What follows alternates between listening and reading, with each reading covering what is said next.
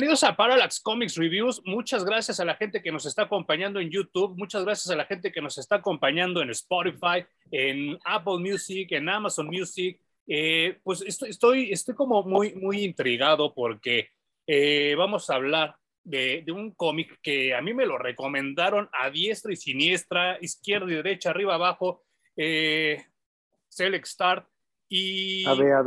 A ver, a ver. Y pues, el, el, asunto de esto es que, que, es un buen pretexto para que hablemos de las tortugas.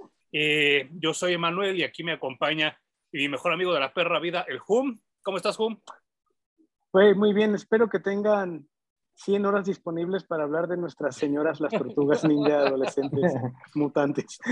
Y esta semana nos acompaña mi hermano Jonathan, eh, que aquí está también vamos a hablar de las tortugas, que obviamente pues nos tocó crecer juntos con esta, con esta franquicia. ¿Cómo estás, Jonah? Muy bien, ¿y ustedes cómo están? Aquí feliz de hablar de este cómic que tenía tantas ganas de leer y pues bueno, pronto lo vamos a, a desmenuzar con a tres desmenuzar, opiniones diferentes. Diría ya que el destripador, vámonos por partes.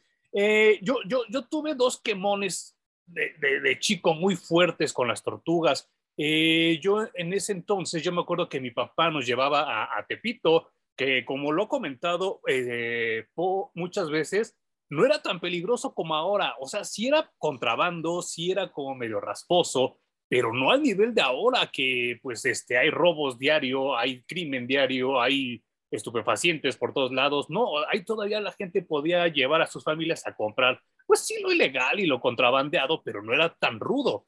Y yo recuerdo mucho que en ese entonces, pues mi papá nos llevaba a buscar pues estas últimas figuras de He-Man que, que, que, había y de repente nos dice el señor de la tienda, no, mire, lo que está llegando es, es esto. Y nos sacan unos monstruos chaparros, así como... Verdes. ajá, como muy, muy, raros y nada más decía Turtles. Y yo recuerdo que pues casi al unísono mi papá y yo contestamos, no, esos no son. No los observé con, con detenimiento, no los observé así como que con pausa, pero yo los veía ya por todos lados en Tepito.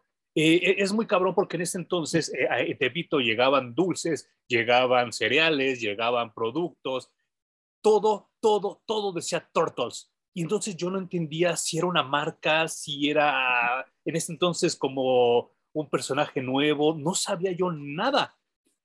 De repente eh, me empieza a comentar Po, oye, ¿has oído sobre las tortugas ninja?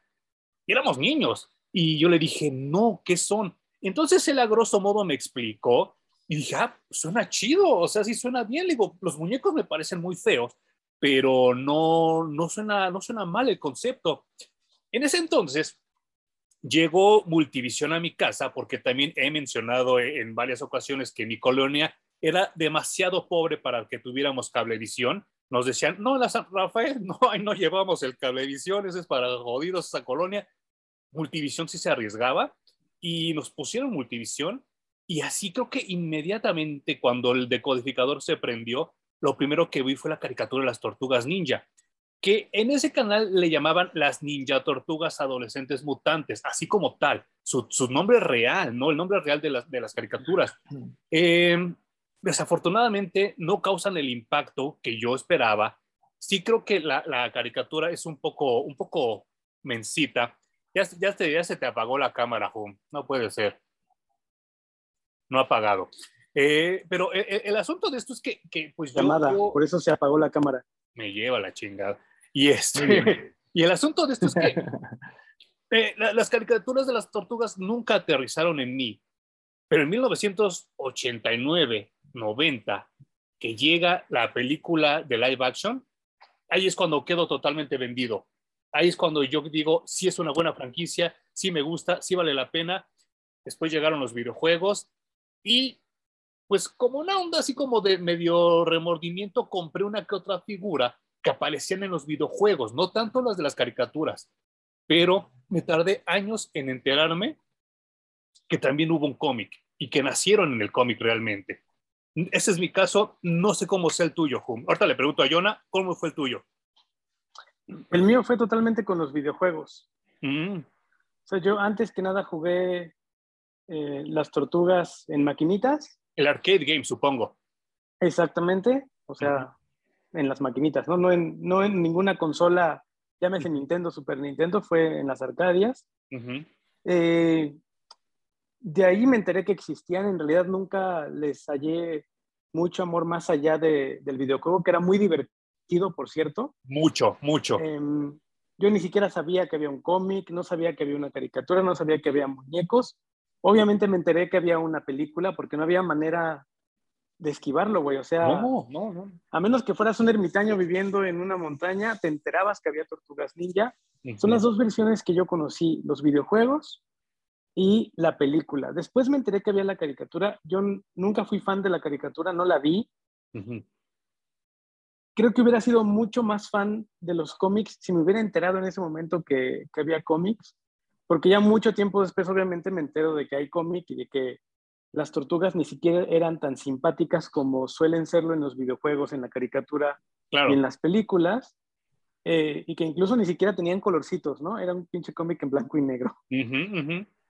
¿Y tú, Jonah, cómo te tocó? Bueno, eh, ¿cómo recuerdas tú que llegaron las tortugas? Pues yo recuerdo igual primero los juguetes, que los vimos justamente en Tepito. Obviamente a mí me gustaban los villanos.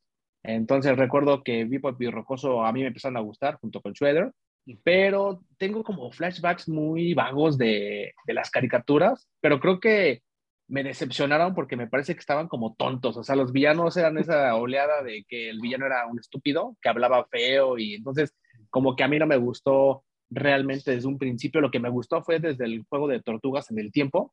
Ese fue el que a mí realmente me capturó y como bien dices, cuando ocurre la película en los noventas, es cuando me termina por gustar.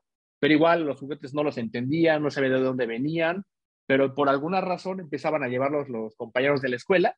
No sé dónde los sacaban, pero en ese momento eran carísimos, ¿no? No cualquiera lo llevaba. Y había el que llevaba uno y ya, ¿no? Y quizás se juntaban las tortugas con varios compañeros, pero lo primero que fueron fueron los juguetes, que creo que a mí fue lo que me llamó la atención, ¿no? La figura más que la caricatura o la historia, como bien dices, no la entendía, pero creo que el videojuego y la película fueron los que me hicieron fan de las tortugas ninja. Eh, eh, eh, eso, eso lo que señalábamos hace rato, lo que hablábamos hace rato de que en Tepito había todo de las tortugas ninja. O sea, si querías juguetes, había juguetes. Si querías videojuego, había videojuego. Si querías cereales de las tortugas, había cereales de las tortugas. Había dulces, había chicles, había todo de las tortugas ninja. Eh, ¿A qué voy con esto? Kevin Eastman y Peter Laird, que son los creadores de las tortugas ninja, son unos genios, unos perros genios de la mercadotecnia. Ellos eh, saben las limitantes de, de, sus personajes, saben que son personajes nuevos, que son parodias realmente de Daredevil, de X-Men y de Batman. Y entonces ellos saben que sus personajes es una parodia, es una burla. Y entonces ellos, cuando les ofrece Mirage el primer madrazo, el primer sablazo de, de, de dinero, ellos dicen sí, pero queremos todo el marketing. O sea, no queremos nada más que se quede en cómic, queremos un marketing completo. Y entonces Mirage, pues obviamente sabía muy bien su business y dijo, va, sacan la caricatura. Eh, la caricatura, insisto, que es como muy para niños chiquitos y redescubrirla ahora a veces sí me gusta, a veces no. No es como He-Man que la deploro, pero esta caricatura sí tiene capítulos que me gustan, eh, sobre todo así los de los orígenes o cuando llegan nuevos personajes, cosas así creo que son muy valiosas. Eh, pero ellos dos, tanto Eastman y Laird, le dan el control a Mirage para que saque las caricaturas. Ellos, la primera decisión que toman es cambiarles las, los antifaces por colores y pues obviamente Leonardo era el azul, Donatello el morado, eh, Rafael el rojo y Michelangelo el anaranjado. No solo hacen eso, sino que también hacen una variación de sus personalidades y les ponen unas insignias en la panza con la letra inicial de su nombre. Creo que es el movimiento más inteligente que pudieron haber hecho, porque así de niños todos los identificamos, porque en el cómic, como bien señaló Hum, todos eran iguales, todos usaban la banda, la, el antifaz rojo, y es más, creo que hasta en personalidad todos se parecían, todos eran amargados, según yo. A mí algo que me resulta de mucho valor es que también los creadores no soltaron el mando digamos, el rumbo creativo Nunca. de las tortugas ninjas, dijeron, a ver, nosotros al final vamos a tener un voto muy pesado de hacia dónde va a ir jalando las personalidades, la historia, los villanos. Entonces, si no pierdes ese mando, creo que siempre va a seguir siendo tu hijo y siempre vas a cuidarlo, ¿no? Y creo que se notó muchísimo, era una franquicia muy cuidada. Muy No cuidada. hicieron muy tanto desmadre, por ejemplo, como con la de He-Man, ¿no? Que ya era, ya, o sea, los villanos eran de- a un nivel tan, tan, tan ridículo que ya ni se entendía para qué llegaba tanto villano. Las Sí. tortugas siempre tuvieron villanos mejor pensados. Eh, incluso si ves, lees los cómics y ves las caricaturas, hay muchas cosas que no encuentras ni en uno ni otro, ¿no? Se- como que se crearon Sí. universos completamente distintos. Ellos, ellos probablemente son los, los iniciadores de este concepto ahora que se está empezando a, a propagar del multiverso. Y hay una película que ya hemos mencionado, Poe y yo, en los videos que se llama Turtles Forever, donde se juntan universos de las tortugas. Ahorita ahondaremos en eso. Eh, pues el, el asunto de esto es que, que, pues, las tortugas siempre estuvieron presentes, como dice Hume. Eh, Peter Laird, si él como que se aleja un poco de la franquicia, él lo que quiere es hacer cine, Desafortunadamente nunca lo logró, nunca le fue bien, pero Kevin Eastman dijo, no, aquí yo no me muevo, este desmadre lo tengo que revisar yo. Y sí, subsecuentemente eh, sacaron otra serie de televisión en los 2000, pésima, pésima, detestable, aburrida, eh, pero después han sacado otras buenas en el 2012, 2013, que ya se las enseñamos en el, video con Po. Pero ¿a qué voy con esto? Eh, los videojuegos son geniales, excelentes. Creo que es de las pocas franquicias que no tiene videojuego malo. O sea, que no tiene un videojuego que digas, no mames, qué pendejada estoy jugando, ¿no? En Arcadias, en Super, en Sega. Es más, acaban de sacar una colección a la cual le tengo ya el ojo echado llamado The Kawabonga Collection, donde todos los perros juegos que salen ahí son buenos, todos, no hay juego malo. Y, y, hasta las traslaciones que tuvieron en Super Nintendo, por ejemplo, Tortugas en el Tiempo, es hasta mejor que la de Arcadia, y la de Arcadia es perfecta porque en el Super Nintendo vienen dos escenas más, vienen otras cosas que no vienen en la maquinita, vienen personajes extra, y está mucho, mucho, mucho, muy chingón. Y el asunto de esto es que, que pues con el tiempo descubro que hubo un cómic primario, un cómic primitivo donde las tortugas nacieron, no en Marvel, no en DC, no en Dark Horse, no en Image. Era una editorial totalmente independiente que por eso se llamaba Mirage, porque era un espejismo, no existía realmente nada. Ellos lo, lo, venden así, ellos venden ese tipo de cosas. Ellos estaban viviendo los dos en un cuartucho de Nueva York horrible y cuando les llega el primer cheque, se hacen putrimillonarios. Lana que hasta la fecha les sigue redituando porque ahora los derechos están mitad para ellos y mitad para Nickelodeon. Y es un ganar-ganar muy cabrón, muy cabrón. Tan es así que hace cinco años, seis años, sacaron esta miniserie, esta que empezó como miniserie de a ver qué pasa, de IDW. Y ellos se quedaron los derechos por muchos años de lo que son las tortugas ninja.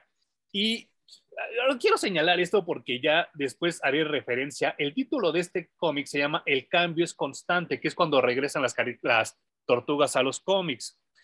Wow. Pero lo que nos trae ahora, no sé, bueno, no sé si quieran comentar algo extra antes de que nos ahondemos en el cómic. No, todo bien. Ahí, ahí, todo bien. Bueno, eh, a, a, lo voy, a, a, a, lo que voy, con esto es que, que lo, la, las tortugas, después de que sus creadores dejaron de escribir el cómic y se abocaron más al marketing, y que estuvo bien porque lo han hecho de manera excelsa, eh, los cómics nunca habían vuelto a ser buenos. Llegó un tiempo donde concesionaron la franquicia Archie Comics y los cómics eran como para niños chiquitos, o sea, eran era las tortugas de la caricatura con aventuras de la caricatura. Después hubo, yo me caga Image, ustedes lo saben, detesto Image. Hubo una miniserie que no sé si recuerdas, como que te la presté alguna vez de las tortugas ninja en Image, que era lo más depresivo de la pinche vida, donde en el, en el primer capítulo se cae Donatello y se rompe todo el cuerpo y lo tiene que hacer robot. A Rafael Ajá. le queman la cara y se tiene que poner la máscara de Casey Jones. Una mega pendejada, ¿te acuerdas? Sí, bueno, seguramente es hijo de estos creadores que ya hemos hablado también en, en, en, este, en estos videos, uh -huh. que vienen de los noventas y que sí. se acostumbraron a escribir que todo era depresivo y todo era oscuro y todo era horrendo. Todo. Y que si no, no pegaba. Ajá. Pero o sea, creo que esa es una expresión muy, eh, digamos, extremista. Sí. Pero creo que las tortugas en general tendrían que ser hasta cierto punto deprimentes, ¿no? Es decir, el ambiente en el que se mueven en una ciudad caótica, llena de, delincuencia, que además están peleando permanentemente contra otro clan, viven en las coladeras, es decir, siempre son superiores de barrio, ¿no? Tiene que ser, digamos, un ambiente más o menos así. Pero son morros. O sea, no tienen claro. por qué ser amargados. No, no amargados, pero sí alrededor, digamos que todo lo que les rodea sí debe de estar. Ah, Yo imagino un, un barrio así como vivir en Tepito, ¿no? Siendo morro viviendo en Tepito. Si eres un morro, eres adolescente y todo el tiempo, digamos que tienes energía y buscas una mejor vida y ser feliz, pero tu entorno siempre te va a, digamos, a apretar y a apachurrar, a decir, Claro. bueno, tal vez no hay más futuro que, que esto que estoy viviendo ahorita, ¿no? Eh, cre- creo, que, creo que acabamos de tocar algo muy álgido. Eh, a diferencia de otros youtubers que están por aquí rondando la red, de gente que habla de cómics y se sienten como muy educados y se sienten como muy acá, tanto Hum como mi hermano, como yo, venimos de colonias pauper, venimos de colonias pobres, venimos de colonias peligrosas. Entonces creo que lo que dice Hum tiene mucho sentido porque pues sí, tienes que aprender a defender de ese entorno que como dice Hume, ¿no? Pero eso no implica a que te hagas amargado. Y a fin de cuentas, las tortugas son parodia de Daredevil, son inspiradas en Daredevil. Y Daredevil es uno de los que vive en las peores colonias de Nueva York, que se llama Hell's Kitchen, y que sí existe. Yo no pude filmar en ese momento porque ya no pude, pero esperemos pronto algún día ir los tres y pisar Hell's Kitchen. Daredevil no es amargado, o sea, ese güey todo el tiempo está buscándole lo, lo, bueno a la vida y creo que eso también se refleja en las tortugas. Oh, sí. O sea, creo que yo con las tortugas es la primera vez que vi que alguien pedía pizza de chocolate con, no sé, pues, lo que se te ocurra. Uh -huh. Las tortugas se inventan sabores de pizzas tan geniales y tan novedosos, güey, que, que, es parte como de, de decir, la seguimos pasando bien, seguimos siendo creativos en lo que podemos, nos seguimos riendo de lo que se puede y como tú dices, es un rasgo, digamos, característico de los adolescentes uh -huh. y, y, que tienen esta personalidad de no vamos a dejar que el entorno nos consuma, uh -huh, ¿no? Nosotros uh -huh. vamos a seguir con nuestra personalidad, pero también se me antoja que a lo mejor los creadores y los escritores que han llevado el, el mando desde de los cómics hacen esto de tienen que envejecer con el público que las vio nacer. Uh -huh, Entonces, sí. de pronto ya las vuelven más adultas, las situaciones también se vuelven más difíciles y mucho más, eh, pues, tristes o, o, duras, más adultas. Nunca hemos estado de acuerdo tú y yo en si eso es una buena idea, uh -huh. ¿no? Llevar las historias a ese punto, sí. o si la mejor idea es que las tortugas siempre sean adolescentes y siempre tengan la misma personalidad, no importa si es 1980 o es 2100. Uh -huh, uh no y, sé. Y es que, insisto, o sea, eh, los cómics es, no, es la televisión. La televisión, el cine, eh, está muy agarrado de los huevos del quien paga el dinero. Los cómics son más libres. Entonces, por eso podríamos tener todas estas versiones y ser felices. Eh, Jonah, ¿querías platicar algo de lo de la pizza? Sí, justo lo que dijo Humberto, creo que es importante. Digo, yo me acuerdo que crecimos con las tortugas ninja y todo era una fiesta, como bien dijo Humberto. Pues, ¿quién nos emocionaba al ver las tortugas ninjas y saber que tus papás te iban a comprar pizza? Había sí. fiestas, querías comer pizza, imaginabas mil y un juegos. Y yo creo que esa es la esencia que a mí sí me gusta de las tortugas ninja, que uh -huh. como bien dijo, todo el tiempo es fiesta y que no saben que de, detrás de ellos tienen una responsabilidad que es combatir al otro clan y que a su vez están preparándose todo el tiempo entrenando, pero ellos lo ven como un juego. Yo nunca uh -huh. entiendo o no percibo una responsabilidad de querer vencer al otro clan. Sí creo que la esencia es como justo unos niños, sí adolescentes, pero siento que tienen un, una esencia de niños, ¿no? Uh -huh. uh, yo también no estoy como que tan, tan pro de que crezcan, porque creo que la esencia de la caricatura es que son adolescentes, ¿no? Su nombre lo dice. Uh -huh. Y al crecerlos, envejecerlos, creo que perdemos como una conexión importante con las nuevas generaciones, pero creo que lo, digo, esa serie yo no la vi, pero por lo que estoy escuchando, pues sí fue muy depresiva, creo que va en contra de lo que las hizo famosas, de lo que hizo que conectara con la gente, porque están matando la esencia, ¿no? Pudieron haberse divertido de otra forma, a lo mejor más adulta, pero no, a mí no me gusta que lo sean. Y no vendió, no vendió ni madres, ¿eh? Creo que no llegó ni al número 12, se canceló de volada, nadie se acuerda de ella. Y ahorita IDW la retomó para terminarla, porque sí, obviamente la dejaron inconclusa. No sé si ya sucedió, no sé si ya terminó, pero ya lo comenté yo en el video compo, pero lo quiero comentar con ustedes dos que están ahorita aquí, porque probablemente, yo, bueno, no probablemente, yo sé que es diferente el público. Lo he estado viendo yo en las estadísticas de YouTube. Los que ven los videos de Home no ven los de Po y viceversa, y los que ven mis reseñas no ven ninguno de los dos. Y así está muy, muy cagado mi canal, pero bueno. Eh, cuando fuimos a ver la película, mi hermano y yo, y obviamente con mi hermana y con mi mamá, de repente vimos Pizza Hut, Domino's Pizza, que en ese entonces no existían aquí en México, ¿eh? Era, era así de, ¿qué pedo? Eso es como un restaurante, pero parece como Burger Boy, pero, o sea, está, está como raro, o sea, mis hermanos y yo no entendíamos qué era lo que sucedía en la pantalla. Cuando acaba la película, pues le preguntamos a mi mamá qué era, ¿no? Dice, no, es que es una tienda de, de, de pizzas que nada más existe en Estados Unidos, ¿no? Pues pues mi hermano y yo nos quedamos así de, yo, yo, yo no lo entendía, no sé tú, Jonah, o sea, yo no lo entendía cómo había una tienda donde solo vendían pizzas, ¿no?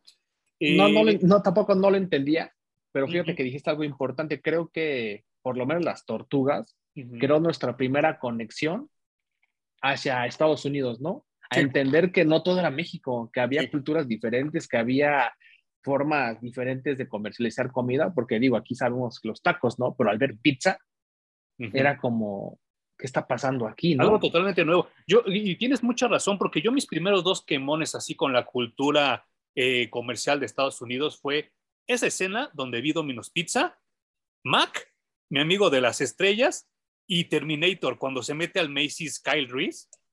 Yo dije, esto no existe en México. ¿Qué está sucediendo en la película? Dije, ¿qué es eso? Sí, claro, yo no sabía, ¿no? O sea, yo me acuerdo que mi papá me tenía que explicar, no, es que pues McDonald's es una tienda, bla, bla, bla, bla, bla, Macy's es un común Liverpool, y entonces en mi mente no lo podía procesar. Yo sé que es ridículo para las nuevas generaciones que nos están oyendo ahorita, pero en los ochentas no existía nada de eso. Vivíamos en una pinche miseria, no solo económica, sino cultural brutal, y el asunto es que, que pues no, no conocíamos esas tres franquicias, ¿no? Cuando llega Domino's Pizza a México, era carísimo y lo que le sigue de carísimo, ¿eh? Las pizzas estaban... pizza. Ahorita, haciendo un equivalente ya con la inflación, estaríamos pagando como 500, 600 pesos por una pizza de lo que costaba en ese entonces. Entonces, fue bonito el decir, ya llegó Domino's, pero fue feo ver, que los precios estaban muy, muy, muy pinches caros. Creo que Pizza Hut era más barato, ¿no? No sé si recuerdan ustedes. Sí, sí, sí me acuerdo y también recuerdo que la pizza era tan cara que cuando era tu cumpleaños te compraban una pizza. Cuando había un convivio en la escuela, se cooperaban entre todos para comprar dos pizzas. Estamos hablando que esa, esa película abrió quizás hasta el mercado de las pizzas en México. Sí, sí, sí. a nosotros nos abrió los ojos porque al ir a Tepito ya reconocíamos qué era lo que era importación, de dónde venía, porque nos abrió otro mundo que no conocíamos. Como niños, para mí me nutrió mucho esa parte pero también creo que nos hizo bien a muchas personas, ¿no? Sí, claro. Y sí, era muy cara la pizza, era un lujo, e insisto, cuando eres niño, yo me acuerdo que el máximo lujo era comer pizza, o sea, para mí era mi todo.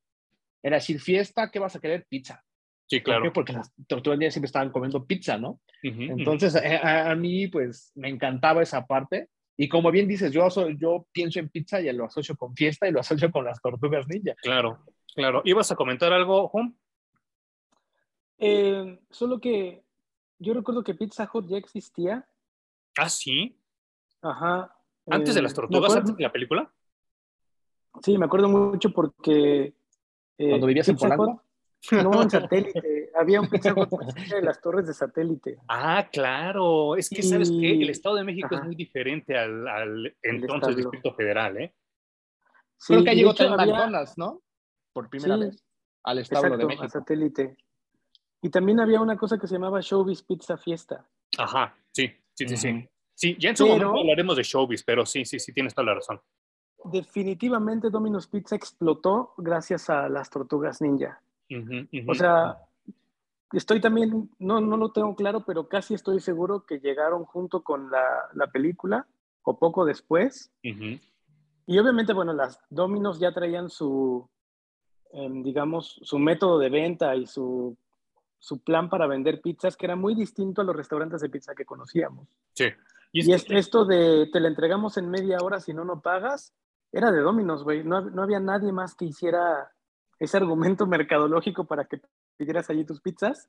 sí. Pero definitivamente haberse aliado con las tortugas para poder hacer su campaña de marketing hizo que se quedara en el imaginario de todas las personas y entonces tú decías pizza Domino's. Es como decir pasta de dientes colgate Claro. o pañuelos de papel Kleenex, Ujú. eh, pegamento Pritz, ¿no? Claro. que tienes allá atrás. Aquí está, mire. Era pizza Domino's, güey. Después ya, ya Un- todo se un concepto. mucho el mercado, ajá. Pero Todo un pizza concepto. En, el- en nuestro cerebro era Domino's, no había más. Y ya- Pues hemos fíjate, hablado. una vez más, reiteramos lo que dice Manuel. O sea, esos güeyes eran unos genios en el marketing. Ujú. Seguramente sabían, como bien dices, que habían vendido un patrocinio de las tortugas y que la pizza iba a ser el alimento característico de las tortugas Claro. ninja y sabían que aquí iba a explotar esa semilla. No, y, y está muy Entonces- cabrón porque, porque yo recuerdo, ahorita que, que, que, que Hum mencionó Showbiz, eh, yo me acuerdo también ex- existía una que se llamaba Shakey's y otra que se Ah. llamaba Happy's. Las tres eran, no eran pizzas, eran como tortillas con queso y jamón. Era más, más acercado a una sincronizada a lo que era una pizza de verdad. Yo la, la, la primer pizza que pido, bueno, que piden mi, mi mamá de, de Pizza Hut o de Domino's, ya ahorita ya me confundo, fue de champiñones y en el momento en el que me la puse en la boca dije, no mames, esto es otro pedo. O sea, no son como las de Shakey's, no son como las de Showbiz, porque las otras eran flaquitas. Eh, bueno, ustedes dos, mi, hermano y Hum, se acordarán, los demás que nos están oyendo no, porque no, no viven aquí, pero en mi colonia Pauper existi- existen unas pizzas que se llaman Bang Bang, que son realmente baratas. Así eran las pizzas antes en México, no sé si se acuerdan, hasta que llegó Domino's y las hizo realmente gruesas como son. Pues según yo, las pizzas originales, digamos, vete a Europa a comer una pizza, efectivamente son flacas, la Ah, masa ¿sí? es muy delgada, ajá. Ok, ok. pero los gringos hacen todo muy atascado, güey. Ujú, Entonces La traen pizza las de pizzas Chicago. con una masa de este ujú, chancho, ok. con un chingo de queso, ¿no? Echa al sartén. no manches, sí, estilo Chicago, qué pedo, güey. Es lo que te iba a Sí, decir, sí. justo eso iba, no quiero verme mamón, pero la pizza de Nueva York es flaquita. Yo, y, y aquí está en mi video, si quieren checarlo, cuando hago mi tour geek de Nueva York, hasta hago la referencia a las tortugas. La pizza de Nueva York es muy flaquita y como más frita, se parece más a la de Little Caesars, y la pizza Chicago es la gruesa, esa cicla que dice el Deep dish. es atascada. Eh, bueno, obviamente, obviamente eh, que- perdón que, que se- que seamos tan reiterativos y, tan, y a lo mejor hasta suena ridículo, pero la gente de nuestra edad se acordará. Y corríjanme si me equivoco, pero yo me acuerdo que había nada más hawaiana, de champiñones y de jamón. El pepperoni se tardó el chingo en llegar a México, que eran las que comían las tortugas. Sí, no había Sí, mucha sí. opción. En cuanto a pedir, no había mucha opción. No, Pero creo que estaba bien. Hoy existen pizzas tan mamonas que ya es otro tema, de pastor y de suadero. Ah, No Hace como, un, o sea, hace como un mes pedí una pizza de chilaquiles, güey. ¿Por qué todo le echan a perder? O sea, no, no, mames. y no, no, no. Y ya sé quién las compra, cabrón. y estaba buena, ¿eh? Bueno, después de este breviario culinario de los ochentas, que eran horrible la comida en los ochentas, de verdad, toda esa gente que está nostálgica de los ochentas, de verdad, no se acuerda bien qué pedo, qué horrible era comer como niño en los ochentas. Y ahorita, pues regresamos a este tema. Eh, IDW, después de este fracaso horrible que tuvo Image con las tortugas depresivas, eh, se tardó mucho, mucho, mucho tiempo en que alguien quisiera agarrar la franquicia hubo esfuerzos, hubo este, miniseries, chafitas, todas súper deprimentes, todas súper amargadas. En Japón sacaron un manga que nunca llegó en- a México y hasta que IDW le pide los derechos a Kevin Eastman, él dice, va, pero con una condición. Yo me voy a aventar el primer story arc. pues todos se quedaron así en IDW de, no mames, qué pedo, ¿no? O sea, es como cuando le, le pides permiso a tu jefe de, oiga, ¿puedo salir temprano? Sí, pero déjame reviso cómo vas en la chamba y tú así de chingue su madre para qué hablé, ¿no? eh, hay expertos en el cómic que dicen que es la mejor versión de las tortugas ninja en cómic. Yo le he checado, es muy, muy, muy buena en todo, en diálogos, en trazos, en continuidad, eh, han traído elementos de, otras, de otros universos como la tortuga ninja mujer, como, como los, los eh, Triceratops, como Shredder, como Karai. Y entonces me sorprende tanto lo que les vamos a comentar a continuación. Salió hace dos años una miniserie llamada The Last Ronin, donde también participa Kevin Eastman como escritor y, con su, y ¿cómo, cómo, cómo podemos traducir consultor, Hum? ¿Como consultante? Consul... ¿Como asesor? Gracias, asesor. Como un asesor. Y entonces, eh, eh, esta vez no solo le hablan a Kevin Eastman, sino también a Peter Laird, que llevaba 30 años sin tocar la franquicia, sin tocar un pinche lápiz para dibujar a las tortugas. Entonces todos enloquecimos, dijimos, no mames, esto es el evento de las tortugas que todos necesitamos leer como fans de las tortugas. Ah, no sé, no quiero amargar la plática que iba tan chida con las pizzas. A mí me rompieron el corazón. No sé qué piensen ustedes. Totalmente de acuerdo. Me siento igual. Tenía las expectativas tan altas y acabé odiando ese cómic, de verdad. Pensé que iban a tener un final digno, un cierre de franquicia exitoso, pensé que varias cabezas iban a pensar mejor y que las ideas de un 2022 iban a ser mejor aterrizadas a, a la actualidad. Claro. Pero creo que en mi percepción es un cómic lleno de clichés. Sí, sí, sí, claro, claro. ¿Tú qué piensas, Jum? A mí sí me gustó, pero es una historia que hubiera tenido mucho éxito a, a principios de los 2000 creo que también ya, ya les pasó el tiempo a, ambos creadores. Eh, yo disfruté mucho viendo los diseños que hizo Peter Laird porque prácticamente él diseñó todo. Todo, todo. Eh, digamos que hizo un storyboard del storyboard porque hizo trazos muy básicos para decir por dónde iba el cómic gráficamente y los dibujantes lo que hicieron fue modernizar, pero así lo llevaron como a la cima de la montaña. Eh, los trazos tan básicos de Peter Laird, pero me gustó mucho que siga arrastrando muy chingón el lápiz. Sus diseños se siguen viendo muy chingones. me gustaron mucho. Fíjate que, perdón que te interrumpa, pero es que si no se me va, se me va a pasar ese desmadre. Eh, hemos hablado aquí muchas veces de cómo los artistas se van degradando, ya sea a nivel ojo, a nivel mano o las dos, que es lo peor de todo. Peter Laird sigue dibujando igualito, igual de bien. Sí, y no pierde el detalle, porque hay gente que conforme le pasa la edad, va tras, se, se nota que le va dando hueva, entonces hace cada vez menos trazos, ¿no? Sí. Pero no es el caso, sigue diseñando y arrastrando el lápiz muy bonito este güey. Pero en cuanto al guion, me parece muy... Es como ver una película de, finales de los 90, principios de los 2000, ¿no? En el que terminas con la historia de tus personajes para pasarle la estafeta a los del nuevo milenio. Eso lo vimos que en películas hasta el cansancio, güey.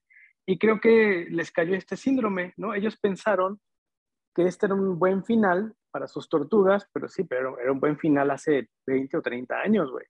Ahorita solo se quedó como en una buena historia y tal vez como un Elseworlds, a mí me hubiera, me hubiera funcionado muy bien. Yo estoy muy sorprendido de cómo Jonathan conectó con las tortugas divertidas y buena onda, y eso es lo que él quiere ver.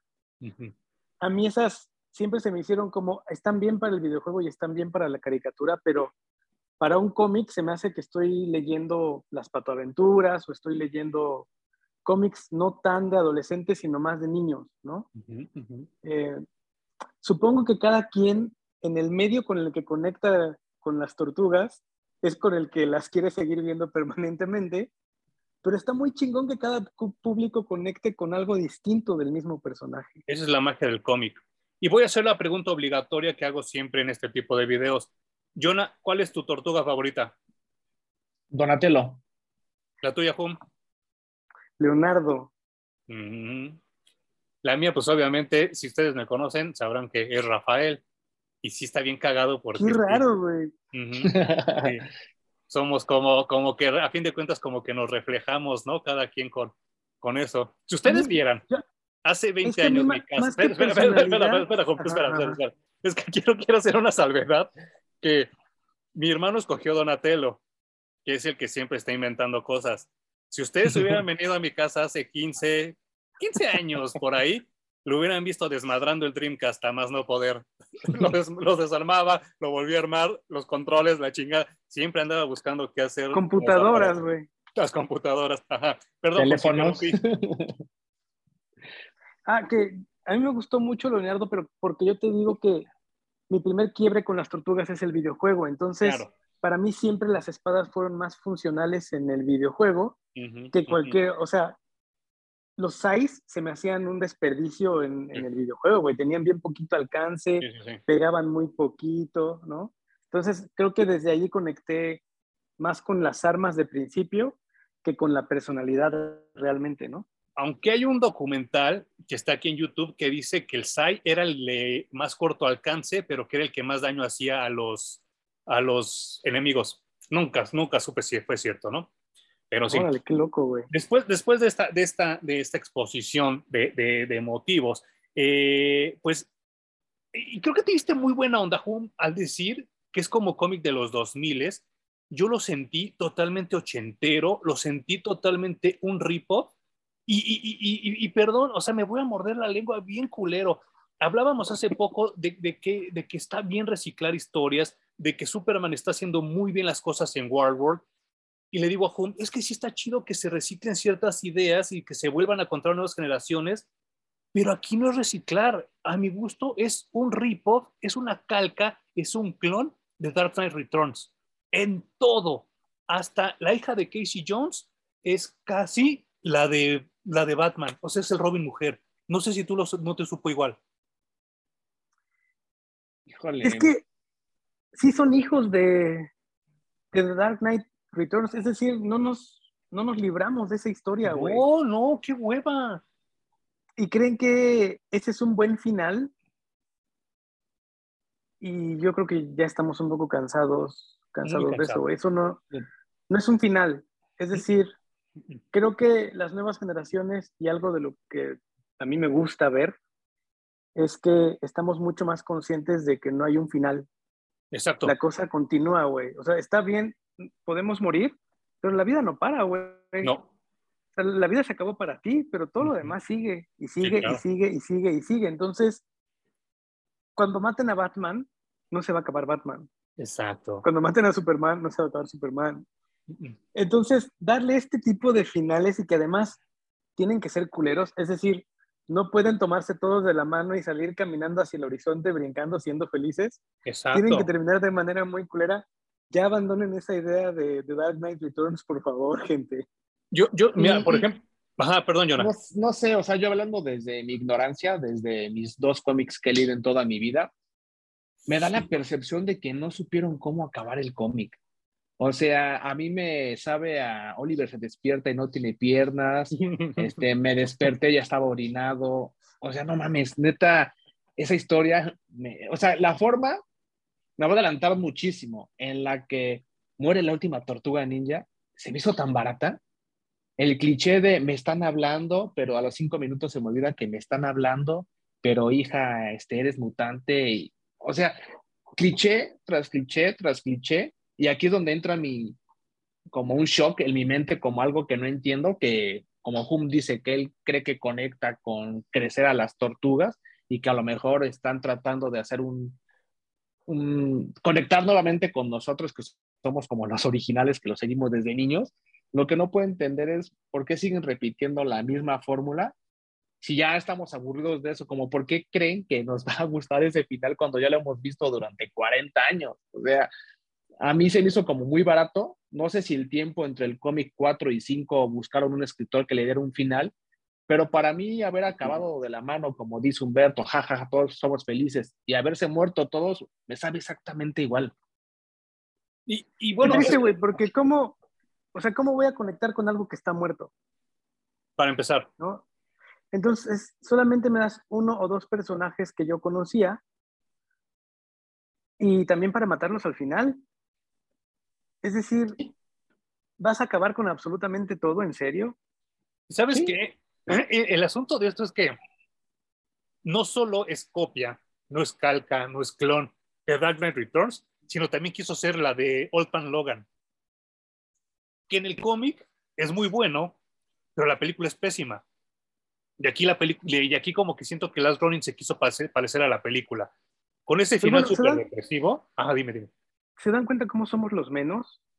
O sea, tú y yo, Emanuel, hemos hablado acerca de este gusto que la gente tiene por Batman y por las historias tristes, decadentes y, y deprimentes.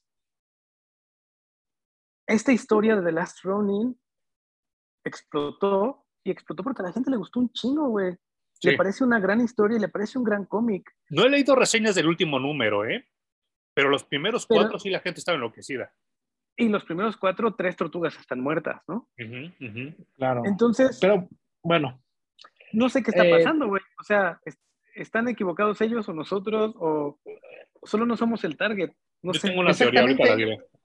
igual y no somos el target. Yo lo que no entiendo, insisto, hablando desde mi ignorancia y de mis dos cómics que he leído, no se me hace una historia inteligente, no se me hace una historia original, se me hace una historia como que así la fueron escribiendo y se les fue ocurriendo cosas, porque, o, o sea, y, y perdón que regrese tanto al cómic, ¿no? De cinco minutos hablan mis hermanos y dos cómics me olvido de ellos, y no que Abril va a rescatar con un megatanque y todo un cómic se la pasa viendo como plomera por qué el drenaje no sirve la bomba y se van a morir.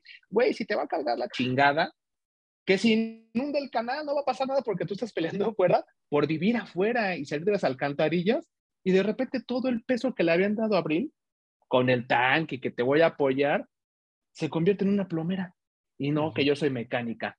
Resulta que hablan entre dientes para que la hija de Casey Jones no se entere que tiene poderes mutantes y casi casi como en la Rosa de Guadalupe ya lo sabía mamá me encontré los papeles de que soy mutante O sea, Adoptada. ah, ah, o sea, no manches. Sí, O ¿no? sea, Y- no, mal, mal todo. Para mí, mal todo, la verdad. Yo, yo, yo, no sé si, si somos el target o no. Yo estoy seguro que sí la intención era para los cuarentones, treintones, que este cómic les gustara. Eh, voy a decir algo, y, y no me quiero ver snob ni mamón, ni mucho menos, ¿no? Está bien culero que la gente se siga fusilando a Frank Miller, en vez de fusilarse a los que inspiraron a Frank Miller. O sea, eh, yo, yo espero que estos videos lleguen algún día a gente que está generando contenido, en lo particular cómics, cine, televisión, porque les voy a dar la idea del millón de los perros dólares. Si van a hacer cine, no te fusiles a George Lucas, no seas pendejo. Fusílate a los que inspiraron a George Lucas, porque entonces tú vas a tener el mismo camino que tuvo ese güey, su misma visión, sus mismos pensamientos y su misma manera de trabajar. Porque si te fusilas a George Lucas, estás sacándole una fotocopia a otra fotocopia. No seas pendejo. Entonces, eso es lo que está sucediendo con este cómic. No están copiando lo primario de las tortugas ninja, le están copiando un cabrón súper amargado que es Frank Miller y haciendo una historia súper depresiva y súper super culera, donde los personajes ni siquiera se definen bien, porque para empezar tú tienes que adivinar durante todo el primer perro número quién de las cuatro ¿Quién tortugas es? es la que está hablando. Exacto. Y después, ya que te dicen que es Michelangelo, dices, no mames, no tiene ningún sentido. O sea, el güey más cagado es el amargado ahorita. No tiene Ahora yo tengo sentido. otra pregunta. ¿Cuántas caricaturas más, cuántos cómics más necesitamos de los villanos enfrente de una computadora? O sea, ya, no, ma, todo el tiempo, no me interrumpan, estoy trabajando. Y yo no sé qué edad tengan los escritores, pero su intento de compaginar con el 2022 fue robots, cuervos, ninja robots, Ujú. robot. No mames, o sea, neta, ese es tu intento por conectar con este nuevo tiempo. Pues yo creo que Kevin Eastman y Peter Laird ya han de estar pegándole al 60, ¿no, Jun? Sí, por eso te digo que se quedaron ahí entre los 90 y los 2000 y Ujú. piensan que eso sigue siendo el futuro y eso sigue siendo lo moderno. Y pues no, güey, o sea, ya se quedaron muy atrás. Creo que tal vez pudiéramos decir que es un buen final para las tortugas de Kevin Eastman y de Peter Laird. Las, las, las originales. Sí, digamos que ellos le dieron ese final a su cómic. El que acabamos de leer, el de Last Running.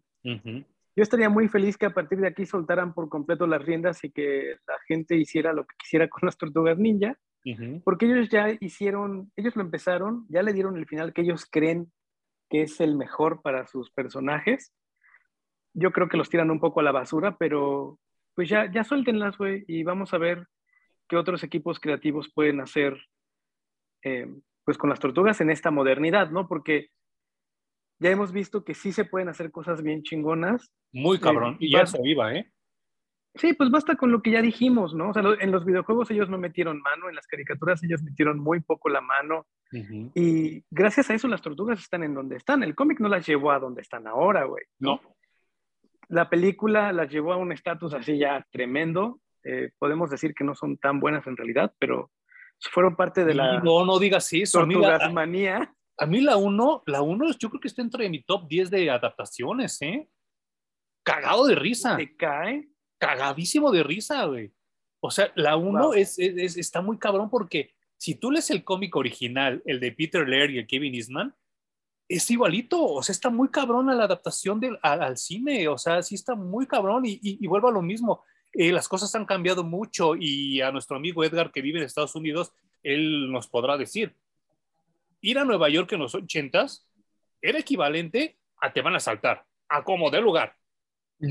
Y ese Nueva York feo, ese Nueva York sucio, ese Nueva York deprimente, se ve en la película, en la primera de las tortugas, ¿eh? O sea, la atmósfera de la primera película de las tortugas no la tiene ninguna de las nuevas, ¿eh? Ni, es más, la dos, la tres, la que ustedes quieran nombrar, no tiene esta atmósfera de, de, de, del Nueva York agresivo, ¿eh? Yo, lo, o sea, como que yo la recuerdo, tengo que volver a ver solo por lo que me estás diciendo ahora, pero recuerdo que las tortugas eran eh, cagadas como en la caricatura. Sí, no. Entonces, la tengo que volver a ver, porque tal vez yo también ya tengo ahí muy tergiversado eso. Eh, pero bueno, qué, qué, bueno que tuvieron la oportunidad de ellos dos de regresar y darle el final que ellos piensan que es el mejor.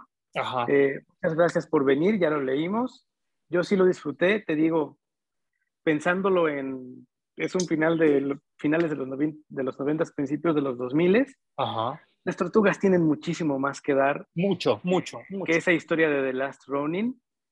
Y creo que gente mucho más leída en tradiciones de allá, de Japón, de China, de Corea, le pueden dar e inyectar mucha más vida a, a este cómic, güey.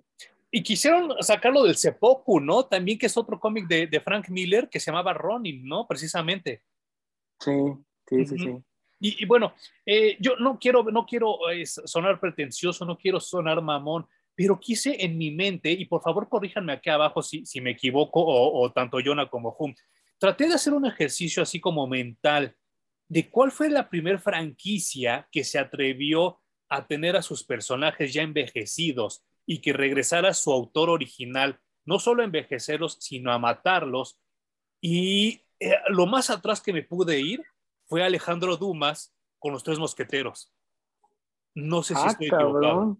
Porque te acuerdas que está Los Tres Mosqueteros, después está el segundo libro que es Los Tres Mosqueteros 20 años después, donde ya son cuarentones, y el tercer libro, que es el de La Máscara de Hierro, ya son casi viejos y si no me equivoco, alguno que otro muere en ese libro, fue lo más atrás que me pude ir en cuestión de cultura pop y de, de, literatura. Sí, si ustedes se acuerdan de otro ejemplo, por favor, aquí abajo coméntenos.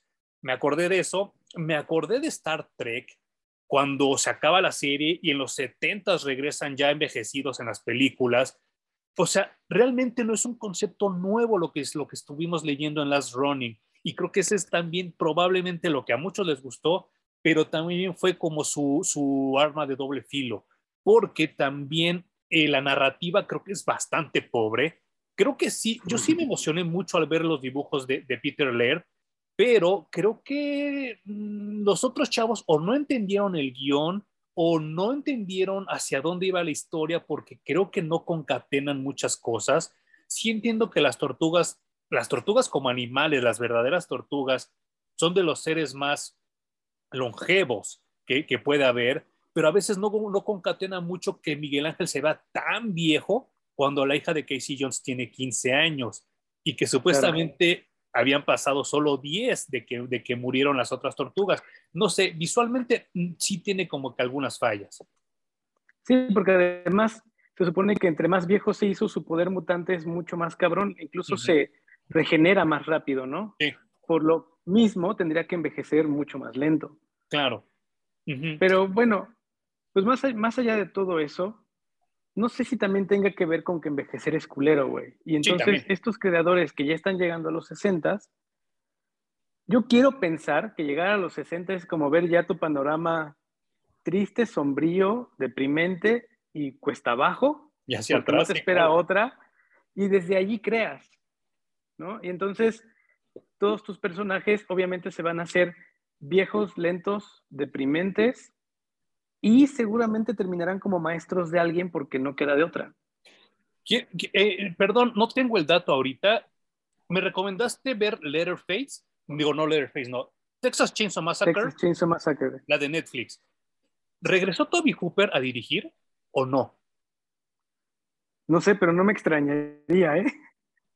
eh yo, yo, yo, ah, todavía no llegamos a la sección de recomendaciones, pero yo puedo recomendar este tipo de películas creo que regresaron a Letterface a un nivel muy cabrón, al nivel que todos esperábamos, extrañábamos y queríamos ver.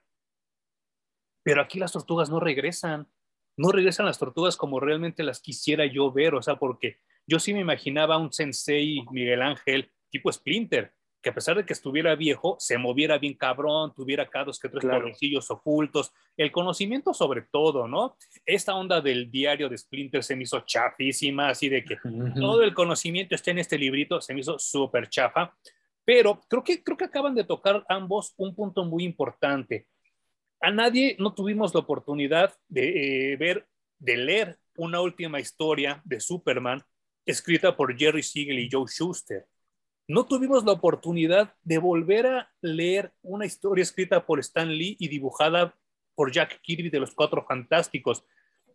Son sueños que ya no se van a poder cumplir. Está muy cabrón porque ya se han muerto todos.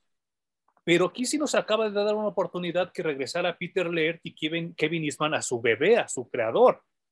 Pero haciendo de nuevo la, la, la relación con el cine, a mí lo que hizo este James Cameron con Terminator de regreso no me pareció mal. Pero lo que hizo John Carpenter, John Carpenter, perdón, con Halloween me pareció una pendejada, fatal, horrible esa película de 2018. Sin embargo, en el segundo intento con Halloween Skill lo logró. No sé si, ustedes opinen lo mismo. Yo estoy muy contento con Halloween. ¿Halloween ¿Te gustó la de 2018? Me, me está gustando esta nueva trilogía. Ok, ok. No, no puedo decir que una u otra me gusta. Me gusta el camino que trae la trilogía. No sé cómo la van a concluir. Me parece que están alargando demasiado. Pero bueno, estos regresos de los creadores originales, pues a veces resulta bien, a veces no resulta tan bien, ¿no? Creo que sí necesitan siempre tener a, un equipo al lado que les ayude a tomar ciertas decisiones. Sí. Eh, sobre todo porque estos creadores están acostumbrados a cierto ritmo de narrativa, que, en su momento ese nivel era pues, de lo más innovador, pero que ahora regresas con esa narrativa y parece demasiado básica, ¿no? Es como lo que dice Jonathan, yo, yo lo, leí esta historia de The Last Ronin y no me pareció ni de cerca inteligente, ¿no? Es demasiado básica, güey. Pero si yo te digo que esta misma historia nos lo hubieran dado en 1995, hubiera sido la mejor historia de las tortugas ninjas que hayas en tu perra vida, güey. Y por ejemplo, que ojo, ¿eh? No para ser básico, tiene que ser chafa, porque insisto, la última de Ghostbusters es súper básica, una historia básica, bien contada, bien lograda, bien dirigida, bien escrita. Y aquí no se logra nada de eso, o sea, de verdad. y que también, dicho sea de paso, regresa a sus creadores originales, ¿eh? Bueno, obviamente Egon no, porque ya estaba muerto, pero regresa Dan Aykroyd y regresan los Reitman, o sea, el papá y el hijo. O sea, sí se puede hacer algo, sí se puede adaptar a los tiempos, pero aquí yo sentí, perdón, yo no sé ni más desde deportes, a mi hermano se ha de saber un poco más, ¿no? Pero es como ahorita, en el 2022, meter a Michael Jordan a jugar con los Bulls. No va a ser lo mismo. Él ya está viejo, él ya está cansado, él ya no, no tiene el mismo drive para hacer lo que hacía antes. Y entonces... Y retomando, fíjate que ese punto, y perdón que interrumpa, fue lo que hace muy bien Space Jam, diciendo, no voy a meter a Jordan, porque Jordan quedó en el pasado, es LeBron James, ¿no? Entonces, pues no se jugaron la carta barata de empezar a empujar a Jordan y seguir viviendo en el pasado, sino que buscaron darle un giro interesante y aquí sí lo logran, o sea... Que a lo mejor un cambio no hubiera estado mal, ¿no? Sí, y hacen una, hacen una burla, ¿no? Que es ah. Michael Jordan B y entra otra persona. Ah, es que no le he visto, Entonces, la tengo que ver. con razón. Pero, no, o sea, como dirán los maestros, no hay pretextos y se pueden hacer las cosas porque hay alguien que lo está haciendo y lo hizo y lo está haciendo bien. Entonces, también siento que aplicaron la barata, la rápida. Yo no sé si fue por un tema de generar dinero para otros proyectos o quizá una segunda, un segundo tiraje de las tortugas o un reboot, como dice Hum, pero a mí en lo personal me dejó un mal sabor de boca. Y, ¿sabes qué, qué, qué, es lo peor? No sé si, si también opinen como, como lo mismo. Yo cuando estaba leyendo sobre el nieto de, de Shredder, dije, le copiaron a Kylo Ren. Eso, y la hija de Casey Jones era como el hijo mamón de Batman, ¿no? Que ya es Robin y yo todas puedo. y, y, el Kylo Ren, el chamaco mamón de me vale madre mi abuelo, yo soy mejor que él, yo soy el, yo soy el rey, yo soy un dios. Y ¿Cuántas historias más así? y además voy a terminar lo que tú empezaste, ¿no? Exacto, es lo que iba a decir. Y a mí Kylo Ren me cae bien, me cae bien el personaje, me cae bien el actor. Es más, hasta tengo mi man crush con Adam Driver, pero creo que aquí estuvo muy chafa, estuvo muy mal llevado. Quiero concluir con esto. Eh, si tú no has leído Dark Knight Returns, si no has leído Future Imperfect de Hulk, si no has leído Old Man Logan, probablemente puedas disfrutar esta historia y puede, se te puede hacer algo novedoso. Pero si ya leíste esas tres historias que acabo de mencionar, no te vas a ver a nada. Te vas a ver a la historia de la semana, a la... No, ni siquiera puedo, puedo traducirlo de otra manera. Hablábamos hace poco, Humi y yo, de, de Days of Future Past de John Byrne, que en solo dos números estableció toda una idea que se sigue explotando Aquí fueron cinco números que creo que no fueron a ningún lado. Eh, yo no sé si, si Mikey andaba puesto con las medicinas que se tomaba y realmente alucinaba con ellas y veía a sus hermanos, o era un debraye, no sé, no sé hacia dónde se fue esta historia. Por algo se tardaron año y medio en terminarla, porque se tardaron año y medio en publicar el 5, pero para mí no solo me deja un mal sabor de boca, sino me deja con la idea de que tanto Larry como Eastman tenían mucha flojera de acabar la historia. Sí, y fíjate que a mí me dejas pensando en lo siguiente, dices que vendió mucho, me gustaría saber de qué edad, a qué edad fueron las personas que compraron ese cómic y que les gustó. Digo, sabemos que nosotros no tenemos precisamente 20 años, pero hoy en día así funciona. Si hoy les pones un Superman verde y mañana uno morado, lo van a aceptar igual. Ahora, hay otra brecha generacional en la cual hoy en día está de moda apoyar lo viejo. Vale madre lo que sea. Si es viejo, lo voy a apoyar. Entonces, no dudes que hoy en día la banda millennial, pues le gusta todo lo vintage, ¿no? Le gusta lo antiguo, lo viejito, y a lo mejor eso fue el quiero pertenecer a lo que mi papá veía y sin saber ni madres de las tortugas ninjas, les está gustando las tortugas, pues porque viejo, ¿no? Y es cool. Me gusta ponerme ropa vieja, me gusta escuchar música vieja, entonces acepto una historia que no sé ni cómo chingada llegó, pero me gusta porque son las tortugas y ya me siento especial, ya me siento cool porque hoy hablar de cómics, ver caricaturas, ver anime es cool. Creo que acabas de dar un punto muy cabrón porque creo que tanto la gente de nuestra generación como la gente de la generación actual creen que el mundo empezó en los ochentas y entonces, como dices tú, consumen lo viejo, pero hasta 1979. Del 79 para atrás, les vale madre el mundo, ¿no? O sea, nadie está viendo las películas de John Wayne, nadie está viendo las películas de Kurosawa, que son las que inspiraron a George Lucas y a Steven Spielberg a crear todo lo que crearon. O sea, vuelvo a lo mismo. No le copien a Spielberg, no le copien a Lucas, copienle a los que vinieron antes de ellos, porque son los que realmente tuvieron las ideas primarias, las ideas primitivas. Estos güeyes, y algún día, eh, pronto hablaremos de, Flash Gordon este, aquí en el canal. Si no fuera por Flash Gordon, no tendríamos nada, nada de Star Wars. Y entonces está bien cabrón que la gente, los chavos, no conozcan a Flash Gordon. Es más, es muy triste que la gente de nuestra edad no conozca quién es Flash Gordon, ¿no?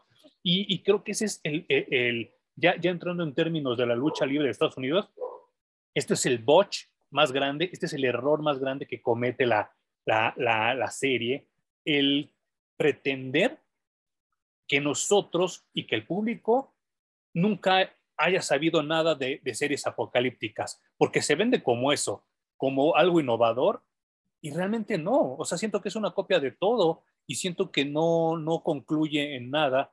Y pues no sé, este es mi comentario final. Si la quieren leer, léanla, la van a disfrutar, pero también lean lo que vino antes y se van a dar cuenta que ya esto pasa del easter egg, que es el, el como que el, el huevito escondido que ahora le llaman, al rip-off, a la copia total. Yo creo que a, a, Umbi le gustó definitivamente porque le gusta llevar la contraria en todo. Entonces, seguramente por eso le gustó. Hay una broma local entre Umbi y yo que inventamos ahora nuestra luna de miel en, en Miami.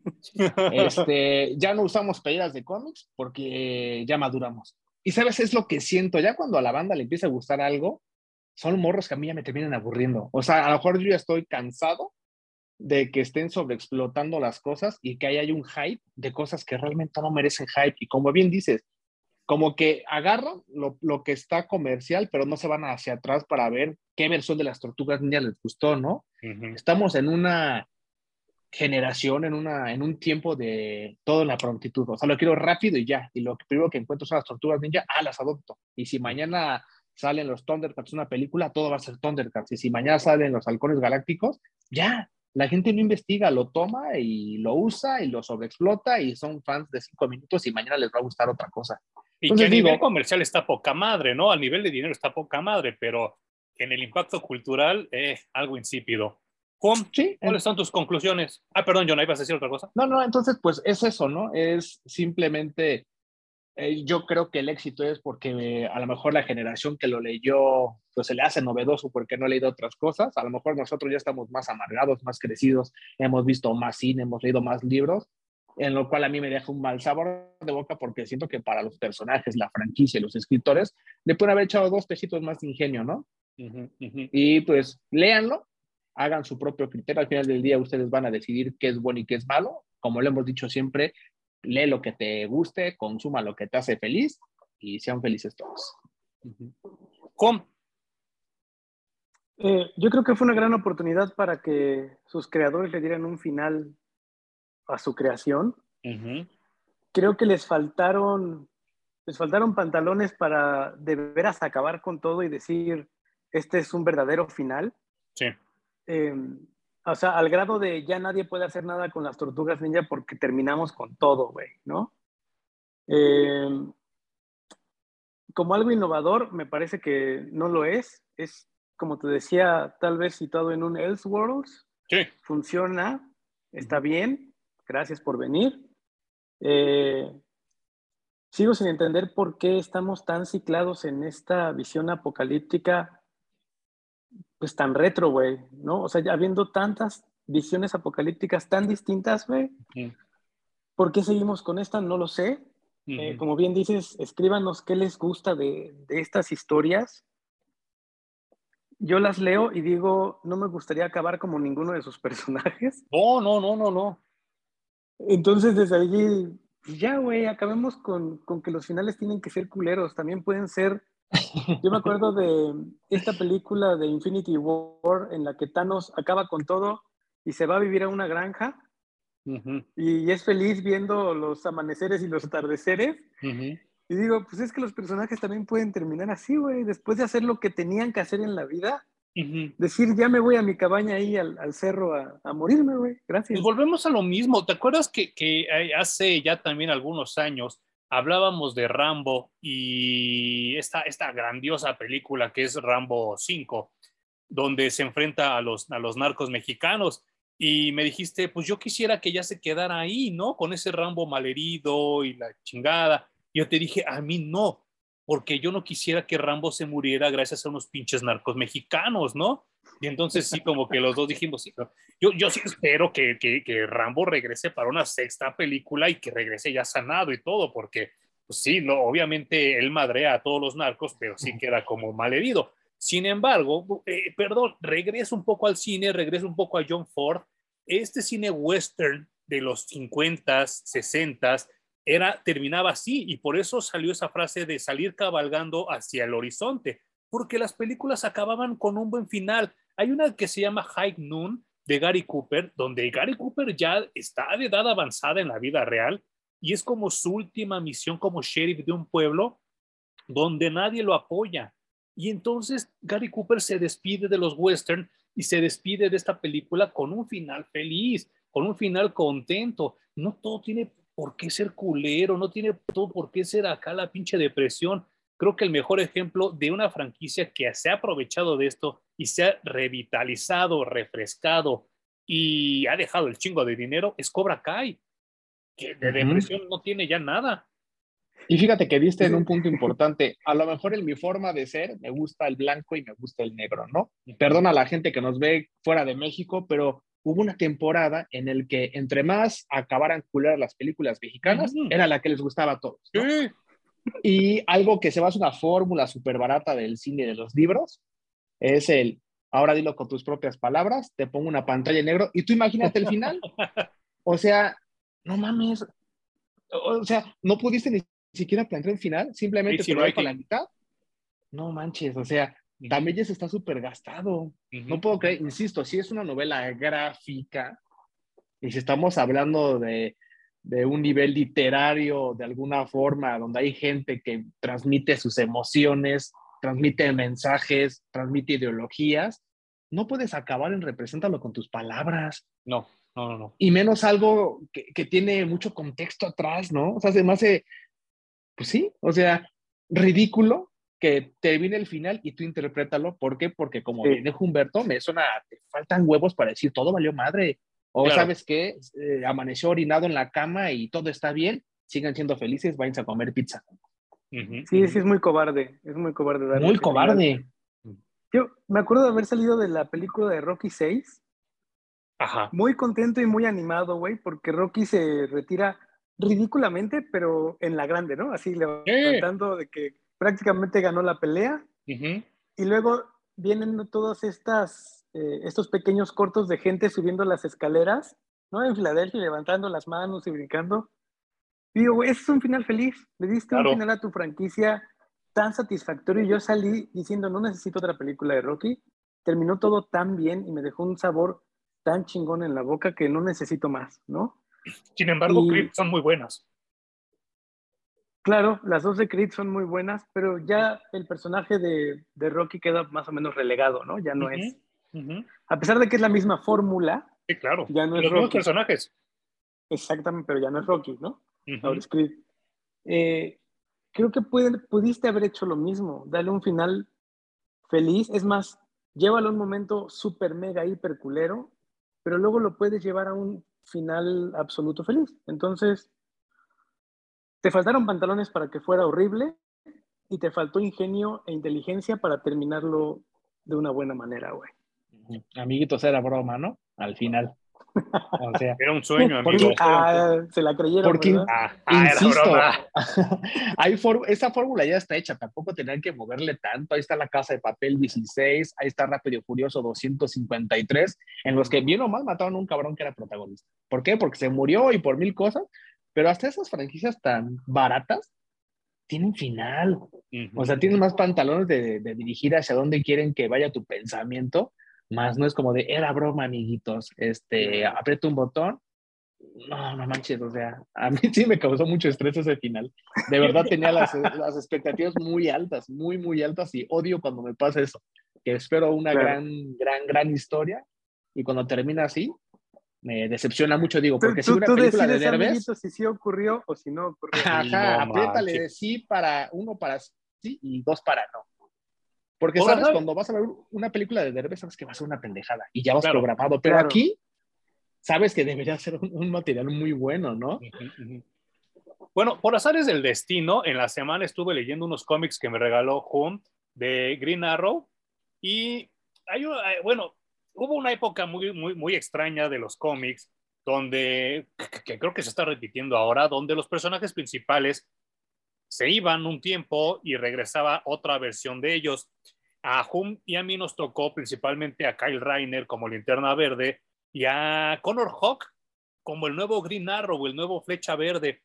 Y era muy cagado porque ni Kyle se parecía a Hal Jordan, ni Connor se parecía a Oliver Queen. ¿A qué voy con esto? Sí me pareció también muy barato, y perdón, ya no lo quiero dar tantas vueltas, ya quiero cerrar esto. Sí me pareció como bien barato que la hija de Casey Jones fuera tan impulsiva como su papá y como y tan tan necia como su mamá. Porque algo que me gusta mucho de Connor Hawk, y creo que nunca lo había digerido hasta ahora que lo volví a leer con estos cómics que me dio Hum, qué, qué buen personaje es Connor Hawk. O sea, Oliver Queen, el flecha verde original, es, es, un quejumbroso. Ese güey nada le parece. Es un izquierdoso de, de primera. Todo el tiempo está viendo a quién chingar, qué está mal, qué cambiar, qué hacer a su manera, porque él sabe que sí, su manera probablemente es la mejor, pero la manera en la que él pide las cosas nunca es la correcta, porque él es una persona muy impulsiva. Y Connor Hawk es todo lo opuesto. Él es totalmente centrado, él es como un monje zen, él es así como muy, este, muy particular. Es más, hasta te infieren que gasta menos flechas que su papá a la hora de tirar, que es más preciso. Creo que esto hubiera funcionado más con este tipo de historias, darnos un sabor diferente. No sé qué opinan ustedes. Sí, totalmente. Eh, el, y reitero también, ¿no? El final y lo del diario se me hace una payasada. Eso me recuerda un trabajo cuando me dijeron tienes que ir a tal lugar y cómo llego y me dieron mi guía roji y me dijeron checa aquí. Aquí fue igual, ay, las enseñanzas, ah, mira, me lo dejó Splinter. Exacto. No manches, o sea, mal, mal, mal en todo. Creo que, como bien dices, pudo haber guiado, eh, transmitido enseñanzas, pero todo es tan al vapor que no dan ya ni tiempo de, de, esas partes importantes porque todo fue paranoia, este, cómo arreglo el caño. Entonces creo que en los puntos que pueden haber sacado provecho a la historia no lo hicieron, en los puntos que no tenían que haber existido le dieron mucha importancia y pues es eso, o sea, no, no creo que haya tenido un buen desarrollo la historia. No, eh, creo que... En su momento vamos a hablar de, de, Flecha Verde, pero lo que acabo de comentar, ¿has leído a Connor Hawk ahorita, así recientemente? Pues no, porque estaba muerto, ¿no? Bueno, sí, pero me refiero, ¿no lo has releído? no, no, no, no lo he releído. Creo que eligieron mal si hubieran hecho un cómic acerca de la hija de Abril, mm. En un futuro post-apocalíptico tal cual como se lo imaginaron, en el que hacen apariciones de vez en cuando personajes de las tortugas ninja, hubiera sido tal vez una mejor historia que haber matado a casi todos, tener que seguir a, una, a la última tortuga ninja que de pronto se encuentra en este futuro apocalíptico en el que hay nuevos personajes y algunos viejos. Yo pensé, honestamente, que iba a ser una historia solamente de esa tortuga. Y lo íbamos a seguir todo el tiempo hasta el final. Yo también. Y me hubiera sonado mucho más poético, mucho más inteligente y mucho más atractivo. Más western. Eh, cabrón. Y un Last Running coquetea muy cabrón con el western. Sí. Es, la, es la misión última de venganza de que no importa si me topo con la muerte, incluso ese es un buen final para mí. Ya está, como cine de Kurosawa. Güey, pero bueno, pues lo tiraron por la borda, nos aventaron una historia de, los noventas y dos miles, entonces... Last Ronin, eh, quisiera que me comentara la gente que le gustó, por qué le gustó. Eh, Mm, yo no la recomendaría como una lectura de las tortugas ninjas. Mm, mm, no. Que por cierto, por cierto, ¿qué tan, ¿qué tan progres son las tortugas que no exigen que les digan los tortugos ninja? claro, claro, claro, adelantándose. Ah, ahora, ojo, ahora, ojo, ¿eh? En las últimas dos páginas, digo, no sé si sea bueno hacer el spoiler, pero hay una escena en la que hay una pecera, y dentro de esa pecera hay algo, ¿no? sí. Con Abril, entonces, todo, parece que, viene algo, aquí este fue el preámbulo para que compraran los cómics, se juntara dinero y empezaran un nuevo proyecto. Mm. Hablando de recomendaciones, este, pues vamos a cerrar el video con esto. Como siempre, cerramos eh, los videos acá en Parax Comics Reviews. Eh, Jonah, ¿algo que recomiendes de ver en esta semana o leer o consumir? Consumir, leer, que empiece un día. Estoy muy bloqueado ahorita. Ahorita yo oh. se las comento. Better Call Saul. No hay nada mejor que. Acaba de salir la, mitad de la última temporada. Y, güey, no hay historia mejor contada, dirigida, actuada que Better Call Saul. ¿Anti-recomendación tienes? No, no me atrevería. Todavía estoy viendo Stranger Things última temporada 4, pero llevo tres episodios, así que no me atrevo a, decir nada. Anti-recomendación, no, solo, puedo expresarme más mal a lo mejor de Obi-Wan, que vi dos episodios y que uh. está siendo una serie muy boba. Ok, ok, ok. Eh, yo, yo, Jonah, ¿estás listo o me avento la mía? Eh, hasta me da pena decirlo. La que me está gustando es una porquería, es muy comercial, es la de Den.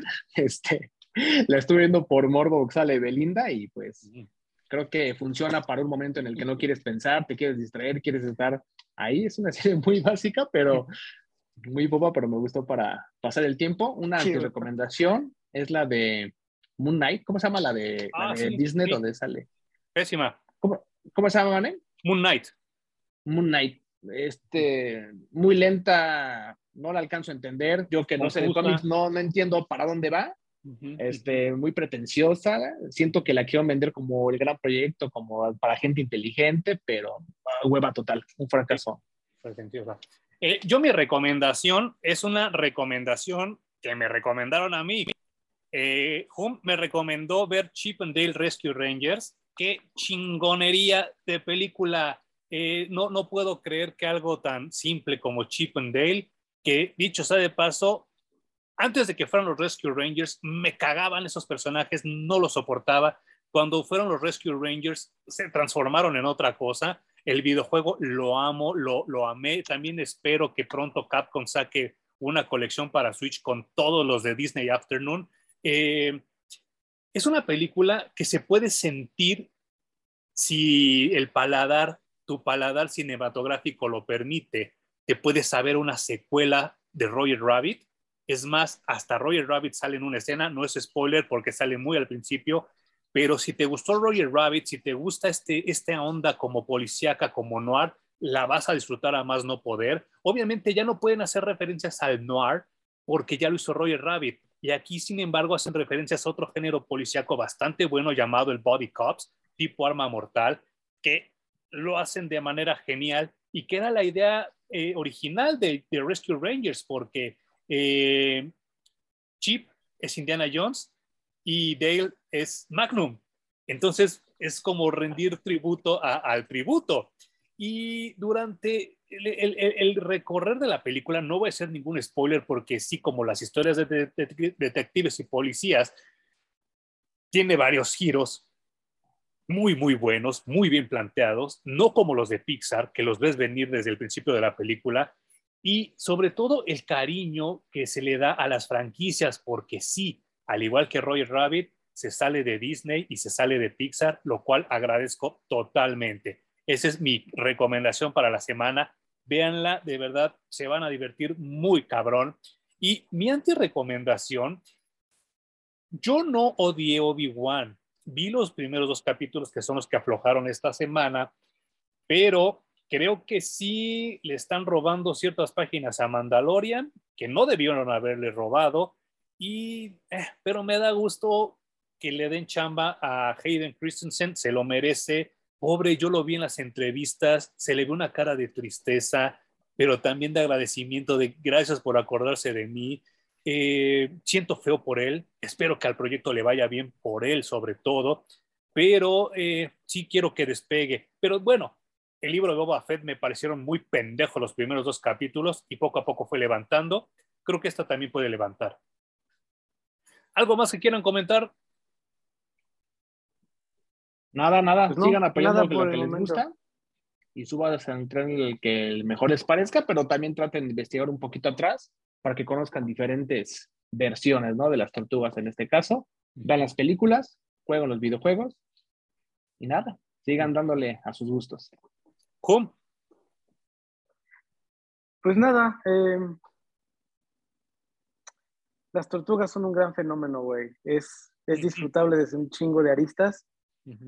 Eh, hay que seguir consumiendo lo, lo, que, lo que nos den, agarren lo que les guste, suelten lo que no. Y pues vamos a ponernos, de, a ponernos de acuerdo a ver qué sigue, ¿no? Yo, yo, yo sé que ninguno de ustedes dos es este fan del tokusatsu y que pues obviamente Power Rangers se les resbala. Pero hay un crossover de tortugas con Power Rangers en los cómics que dicen que también estuvo muy bueno y obviamente pues son dos franquicias que, que no tendrían por qué ser depresivas. A lo mejor está como divertido checarlo, ¿no?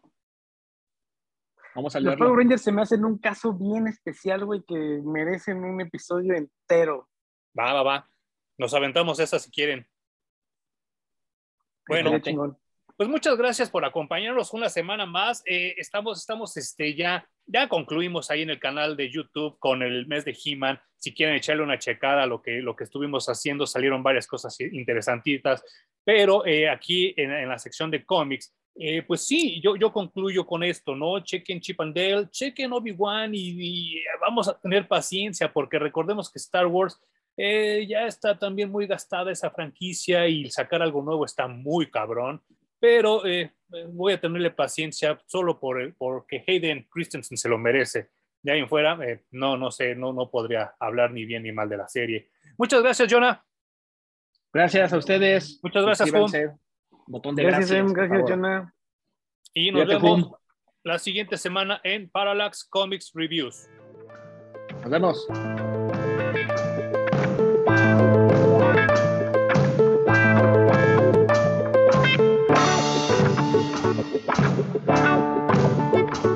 Thank.